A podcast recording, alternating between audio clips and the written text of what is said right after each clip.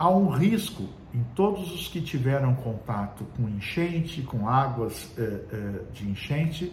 O primeiro é a leptospirose, uma doença infecciosa transmitida pela urina do rato que eh, se desloca com a água da enchente, da, da enxurrada e que pode penetrar na pele. Um período, inclusive, muito curto, com um, um período de incubação de dois dias a pessoa pode ter mal-estar no corpo, dor na panturrilha, ter a urina escurecida, os olhos eh, ficarem escurecidos, amarelos. Então, se houver um contato com água de enchente, esteja a pessoa sendo atendida em qualquer lugar eh, eh, próximo ou não ao local, deve-se pensar nessa possibilidade. E o segundo problema, por isso a necessidade de água limpa e potável, são as doenças de transmissão hídrica, são as eh, eh, doenças diarreicas pela contaminação de alimento e água e a hepatite A.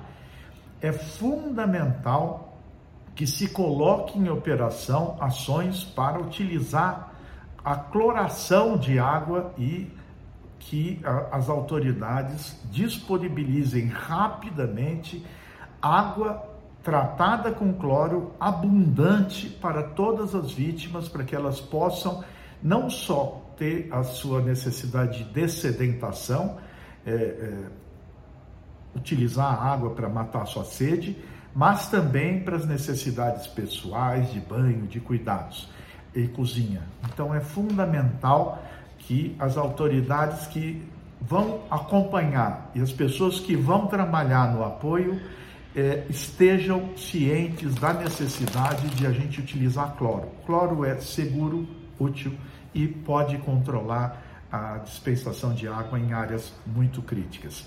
E lembrar, você pode ajudar. Você pode mobilizar sua solidariedade. Procure entidades sérias, já há entidades ali atuando se você puder doar recursos materiais, que seja um pouco de dinheiro, porque daí eles podem direcionar isso para produtos que nem sempre são adquiridos pelas pessoas, fraldas, alguns eh, materiais que eh, normalmente eh, não, as pessoas não estão acostumadas a doar. Geralmente doam alimento, cobertor, mas é preciso colchões, uma série de coisas. Imagine que as pessoas perderam tudo, tudo e nós precisamos tratá-las com dignidade. É momento de solidariedade, mas não esqueçamos de uma reflexão necessária.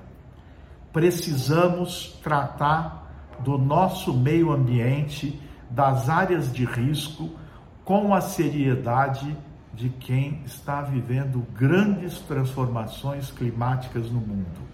Nós temos que fazer um grande esforço para retomar uma trajetória de proteção das pessoas, de proteção do ambiente e que a gente possa antecipar e minimizar tragédias como essa. Mas no momento, todos unidos, solidariedade, toda a solidariedade às pessoas que se acidentaram ali em São Sebastião, que estão passando necessidades ou que precisem do nosso apoio. Vamos juntos vencer mais esse desafio. Obrigado.